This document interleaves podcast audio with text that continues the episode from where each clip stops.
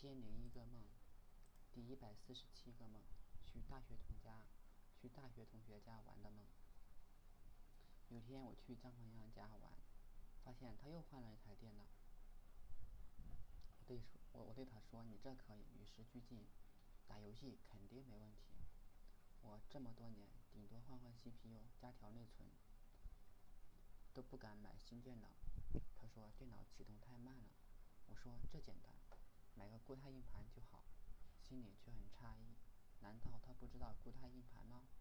然后去上厕所，发现桌子上一满满，满桌子的章鱼，而且是活的，像军队一样排成好几排，可能听到声音，章鱼就跑进大胶盆里。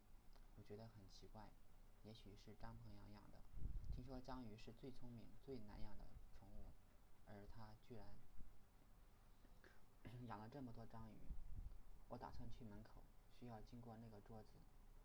当我从桌子旁边走过的时候，章鱼可能受惊了，一只只从盆里蹦出来，往门口跑去。也许是用力过度，章鱼都爆掉了，地上都是章鱼的尸体。